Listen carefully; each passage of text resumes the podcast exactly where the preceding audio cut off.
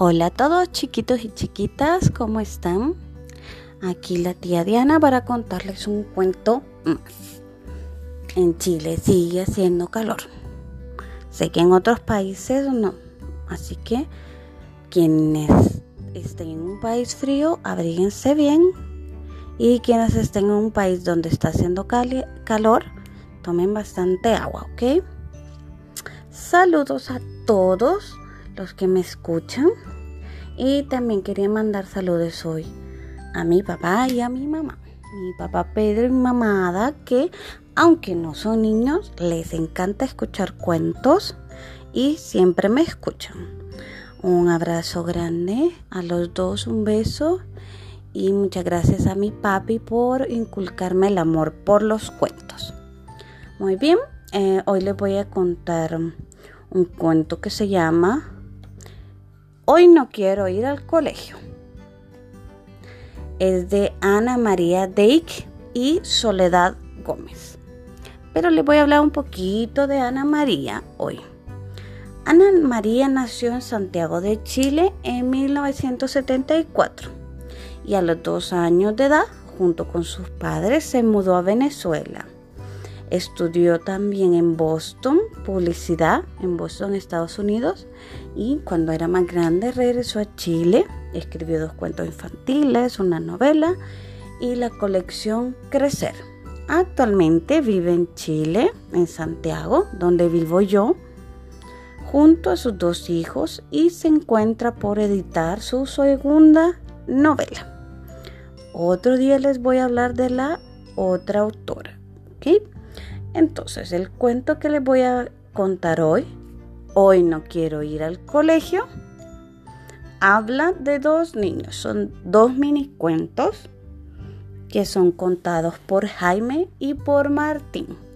Entonces, primero voy a contar el cuento de Jaime y luego el del Martín y después vamos a hablar un poquito de eso, ¿ok? Muy bien. Entonces, comienza el cuento. Jaime dice, estoy furioso. Otra vez me mandaron una comunicación por pegarle a Martín. Una documentación es una nota.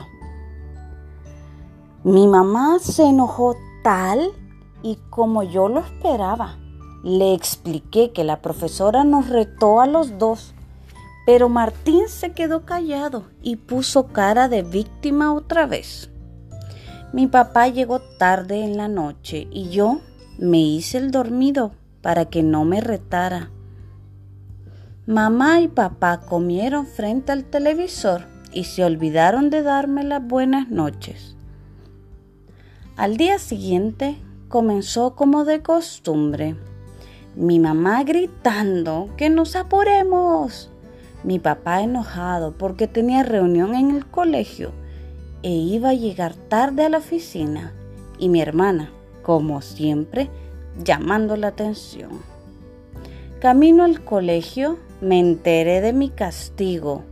Dos semanas sin tele. Dos semanas sin televisión. Es injusto. Toda la culpa la tiene Martín, con su cara de bueno. Martín al que despiden con besos en el colegio el que se saca buenas notas y lleva ricas colaciones, rica comida, se las va a ver conmigo. La reunión sorprendió a mis papás. Mi profesora les contó todas las veces que le he pegado a Martín y cómo me organizo con mis amigos para molestarlo. Menos mal mi papá me defendió y contó orgulloso que él me había enseñado a hacer justicia. La profesora les comentó que algunos niños que pegan a otros niños tienen problemas en sus casas y les sugirió pasar más tiempo conmigo. Después de todo, fue bueno que mis papás supieran lo que me pasaba en el colegio.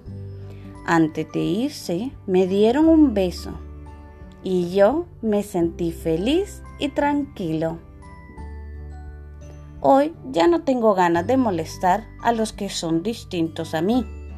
Tengo claro quién soy y lo que me gusta hacer y con quién quiero estar. Así que ya no le pego a Martín. Colorín colorado, este cuento se ha acabado. Por lo menos la primera parte, la que contaba Jaime. Ahora vamos al segundo cuento, que es el cuento que cuenta Martín. Muy bien. Comencemos. Ando triste y asustado. Jaime me ha vuelto a pegar. Esta vez me amenazó y dijo que me quitará la colación, mi comida. Pero para no tener que ir al colegio, dije que me sentía mal porque me da vergüenza contarle a mis papás lo que en verdad me pasa. En la sala de clases estoy tranquilo, pero a veces suena el timbre del recreo y me pongo tieso. No quiero salir. Salí de la sala corriendo y traté de esconderme, pero me encontraron. Jaime me quitó mi colación, mi comida, mientras los demás de su grupo se burlaban de mí. Yo tenía miedo y me forzaba por no llorar. Menos mal mi profesora se dio cuenta, me calmó y aseguró que todo estaría mejor. Llamó a mi mamá y le contó lo que me pasaba con Jaime. En ese momento mi mamá entendió por qué me enfermaba tanto y andaba triste y asustado. Mi mamá y la profesora me explicaron que no debía dejar que otros niños me molestaran, que buscara amigos que compartieran mis intereses y que jugara con ellos. Después de todo fue bueno que mi mamá supiera lo que me pasa en el colegio. Con su apoyo y el de mis profesores, me siento tranquilo de ser quien soy. Estoy aprendiendo a ser nuevos amigos y ya no me da vergüenza decir lo que me pasa. Hoy ya no tengo miedo, ni debo esconderme en el recreo. Tengo claro quién soy, lo que me gusta hacer y con quienes quiero estar. Colorín colorado. El segundo cuento se ha acabado. Muy bien, chiquitos, vamos a hablar un poquito de los dos cuentos porque es importante que cuando nos pasa algo en el colegio, en el gimnasio, en el equipo de fútbol, en casa, en la clase de natación, de guitarra, con mis amigos cuando voy al parque, donde sea que yo voy, a los scouts, tengo que poder hablar con los adultos, con mis profesores, con mis padres y decirles qué es lo que me pasa, qué es lo que me hace sentir mal o qué es lo que me hace sentir triste o por qué estoy enojado.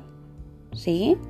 Siempre tengo que poder decirles si alguien me pegó, si alguien me quitó mi comida o incluso si soy yo la que le pega a alguien.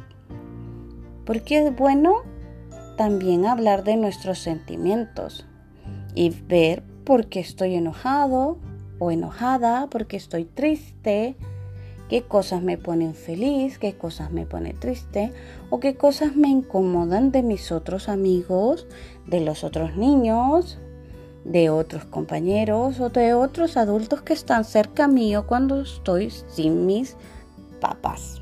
¿Ok? Entonces, es importante que hablemos con los profesores y con los papás o con los abuelos o con los tíos o con las personas con las que nosotros vivimos. Entonces les invito siempre que tengamos algún problema, algo que nos entristece, que nos asusta, que nos molesta, hablar con un adulto y decirles qué nos pasa, ¿ok? Y a veces puede ser un hermano, por ejemplo, si tengo pena, pero lo, es bueno también con papás. Puede ser un profesor también, ¿ok? Un primo mayor alguien que pueda ayudarme y darme consejos. Muy bien, chiquitos y chiquitas, nos vemos entonces en otro próximo cuento de los cuentos de la tía Diana. Les mando a todos saludos y abrazos. Si quieren oír algún cuento especial, pídanle a un adulto que me escriba al Instagram los cuentos de tía Diana dividido con puntitos para que yo pueda buscarlo y contárselos aquí. Nos vemos, chao.